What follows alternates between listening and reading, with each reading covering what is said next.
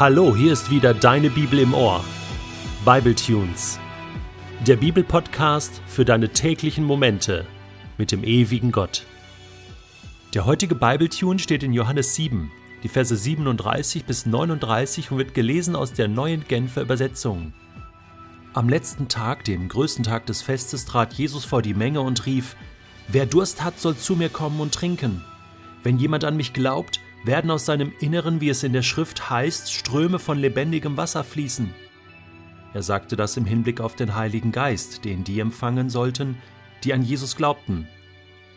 Der Geist war zu jenem Zeitpunkt noch nicht gekommen, weil Jesus noch nicht in seiner Herrlichkeit offenbart worden war. Weißt du, was ein Flitzer ist?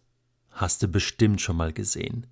Bei einem Fußballspiel mittendrin läuft plötzlich ein Zuschauer über den Rasen und die Ordner flitzen hinterher und wollen ihn ergreifen, diesen Störenfried, reißen ihn zu Boden, das Spiel wird unterbrochen, alle Kameras sind äh, sehr aufmerksam auf diesen Menschen gerichtet und der hat dann sein Ziel erreicht, nämlich die volle Aufmerksamkeit zu bekommen.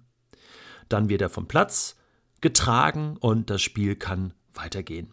Das sind Flitzer, Störenfriede. Neulich beim Berlin-Marathon auch passiert. Da wollte Wilson Kipsang, der Kenianer, eigentlich Weltrekord laufen. Das hat er dann auch geschafft. Aber leider hat ihm jemand die Show gestohlen. Da sprang ein Mann, der schon als Flitzer bekannt war aus anderen Stadien, einfach vor seine Nase auf den letzten Metern und rannte vor ihm mit der Startnummer, keine Ahnung, 3547 als erster über die Ziellinie. So eine Sauerei, oder? Ich meine, dann kam die Ordner, Polizei, die haben den dann weggetragen, aber der Typ hatte natürlich die volle Aufmerksamkeit. Kipsang sagte hinterher, er hatte gedacht, das sei ein, äh, ein, ein Organisator, also jemand äh vom, vom Marathon-Team sozusagen, der da irgendwie, ähm, der da irgendwie ihn begleiten wollte, äh, war da noch ganz demütig. Aber das ist eigentlich eine Sauerei. Wenn man äh, dem anderen die Show stiehlt, um selbst Aufmerksamkeit zu bekommen. War Jesus so ein Flitzer? Ich meine, was war das für eine Situation? Am letzten Tag des großen Festes, wir erinnern uns, das Laubhüttenfest, Sukkot, wurde gefeiert.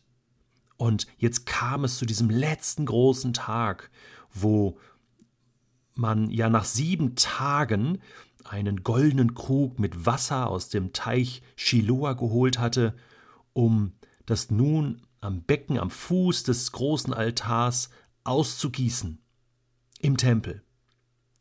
Und dieses Wasser symbolisierte das Gebet um Regen, um Segen, Übertragen bedeutete das die Ausgießung des Heiligen Geistes. Das war schon im Alten Testament verankert. Die Rabbiner brachten den Brauch mit Jesaja 12, Vers 3 in Verbindung. Da heißt es: Mit Freude sollt ihr Wasser aus den Brunnen der Rettung schöpfen. Ja, aus den Brunnen der Rettung. Gott will uns retten. Auch die Verheißung eines Messias kam hier sehr zum Vorschein. Es war der wichtigste Tag, der größte Tag. Da ging man sozusagen gemeinsam als Volk Israel über die Ziellinie. Die Leviten sangen heilige Lieder und alle stimmten dann zum Schluss den Hallel an. Das ist Psalm 113, 114, 115, 116, 117. Alle Psalmen hat man dann gelesen und in den Schlussversen heißt es wörtlich Adonai, bitte rette uns. Ja, Adonai, bitte sei uns gewogen, gelobt ist der, der kommt im Namen Adonais. Das sind die Verse, die man auch gesungen hat beim Einzug von Jesus in Jerusalem auf dem Esel. Wir haben euch aus dem Haus Adonais gesegnet. Gott ist Adonai und er hat uns Licht gegeben. Und inmitten äh, dieses Festes dieser Zeremonie, die sehr, sehr heilig war, kommt Jesus und ruft, wenn jemand durstig ist, möge er bitte zu mir kommen und trinken. wer immer sein Vertrauen auf mich setzt, aus dessen innerstem Sein werden, wie die Tenach sagt, die Schrift, Flüsse lebendigen Wassers fließen. Das ist eine Störung Sondershausen. das, das durchbricht alles hier an der Stelle. Und die damaligen Juden haben das als Störung empfunden, das werden wir dann später noch sehen. Wie so ein Flitzer, der hier durch den Tempel flitzt und einfach so einen Riesenspruch klopft und als erster über die Ziellinie gehen will.